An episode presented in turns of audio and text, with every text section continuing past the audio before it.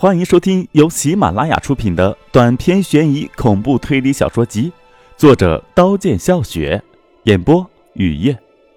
悬疑小说家的诡异经历，第二集。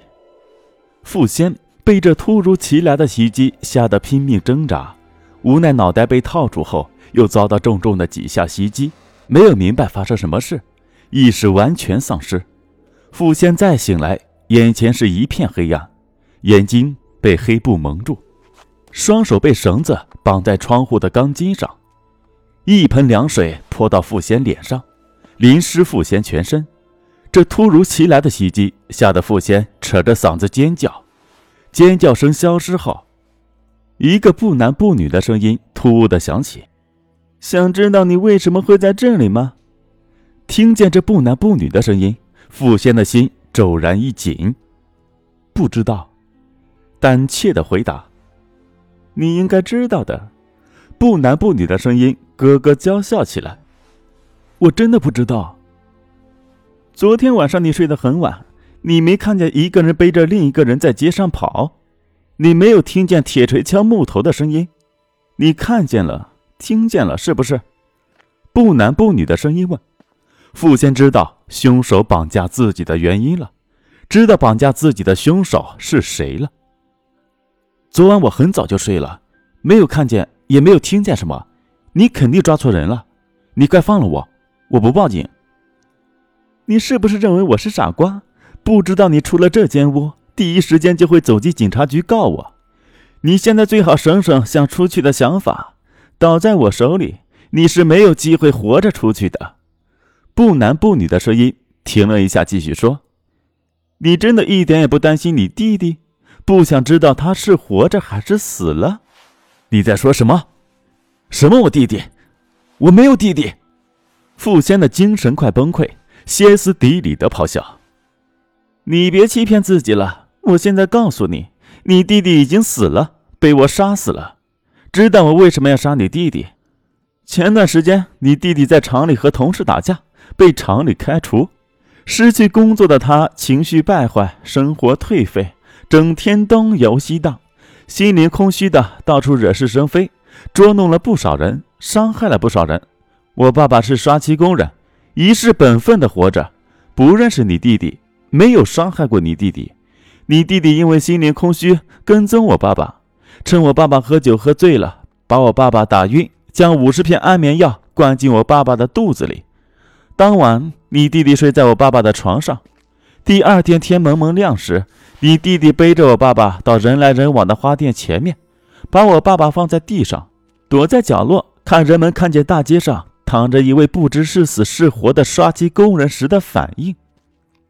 你弟弟非常喜欢看那些人看见地上躺着的人的反应。等到谁都嫌麻烦不愿叫救护车的时候，你弟弟上去当好人，把我爸爸背到出租车上。别人以为你弟弟是送我爸爸去医院，你弟弟没有送我爸爸去医院。你弟弟把我爸爸抛到了荒郊野外，等五十片安眠药的药性消失，我爸爸醒来，你弟弟就会放心离开。但是我爸爸没有醒来，他不知道喝酒后吃过量的安眠药是会死人的。这一切是你弟弟亲口告诉我的，告诉给我后，我就杀了他。昨天晚上我打晕你弟弟，把他背回家，经过这栋小区的时候，我看见你屋里的灯亮着。看见你趴在窗口边喝酒边看我们，我知道你一定看见我背上的人和我，你可能会报警。出于担心，我从昨晚就监视你，找机会抓住你，不让你去警察局。今天，机会终于来了。你到楼下的辣菜馆吃饭喝酒时，我用细长的铁丝撬开你家的门锁，到你屋里翻到一些好东西。知道我为什么要翻你的资料吗？我知道你是悬疑小说作家，你发表在杂志的每一篇小说我都看，一边恐惧的发抖的沉迷在你的小说世界里，一边握紧拳头，愤怒的快要吐血的要冲到你家，把你从床上揍翻在地，警告你下次不要把我写进你的小说中。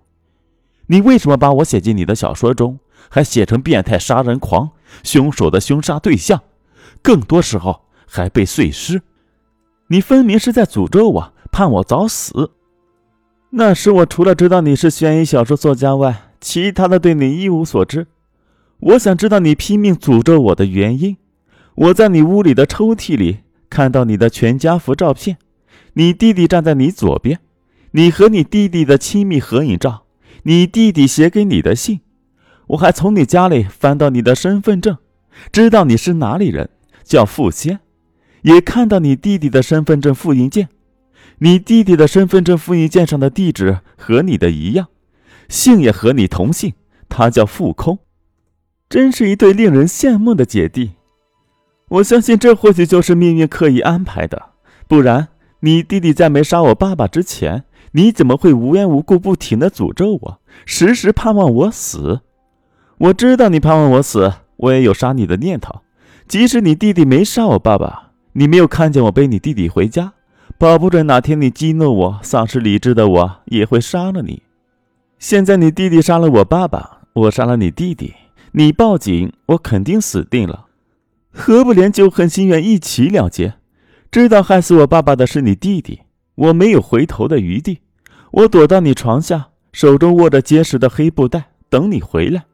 你回来后，我用黑布袋套住你的脑袋，挤晕你，把你弄到这个地方。我告诉你这些，是让你明白你是怎么死的。不男不女的声音在这里停下，接下来是恒长的沉默。傅仙现在非常后悔，在小说里诅咒邻居，如果不是自己的心灵扭曲，怎么会诅咒陌生人？如果没有在小说里诅咒邻居，邻居也不会有报复自己的意图。就算看见邻居背着弟弟到他家，残忍的杀害弟弟，邻居也许会网开一面，不杀自己。不管怎样，现在是必死无疑了。正在胡思乱想时，闻到饭菜的香味，凶手告诉傅仙，这是他的晚餐。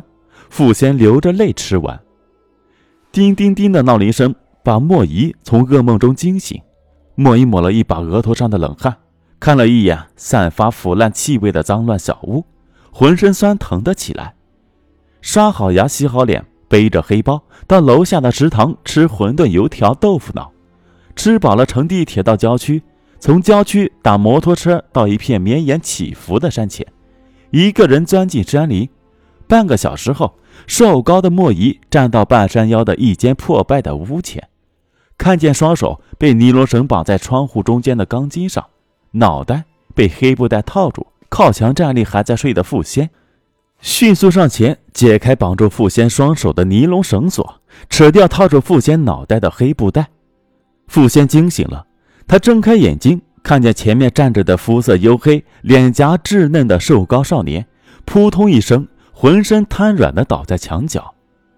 傅仙以为再也活不过昨晚，昨夜拼命抗拒，因连日来没休息好的疲惫，不准自己睡，到半夜。还是失去所有的抵抗意志，睡着了。莫姨把一瓶农夫山泉矿泉水递到傅仙面前，傅仙看着瘦高少年不停颤抖的双手，接过水瓶把水喝了，恢复了力气，缓缓站起来。莫姨说：“我到山里来捕捉蝴蝶，看见破败的屋，看见了你。你怎么会被绑在这里？发生了什么事？”傅仙告诉莫姨，他也不知道是谁绑架了他。他没有得罪什么人，他还以为活不过今晚，幸亏你救了我。这个地方不能久留，我们赶快离开吧。莫姨说：“我还要捕捉蝴蝶，这是老师布置给我们的作业。上课前要检查我们制作的蝴蝶标本，如果没有达标，会受到处罚。”傅坚迫切需要离开这里，问莫姨的名字。莫姨告诉傅坚，他叫王林，把手机号和家庭住址也告诉给了傅坚。傅先记住王林的手机号、家庭住址，说他找到绑架他的凶手，惩罚了凶手后，就好好的报答王林。莫姨听完傅先的话，说：“我不要你报答，我送你下山吧。我熟悉这里的路，知道走哪条路可以让你更早到家。路上万一遇到绑架你的人，我们也可以对付他。”王林能送自己下山，傅先是求之不得的。两人很快下到山底，没有遇见绑架傅先的邻居。在荒无人烟的土路上走了很久，才看见拉客的摩托车、长途汽车。本集播讲完毕，感谢您的收听，欢迎订阅。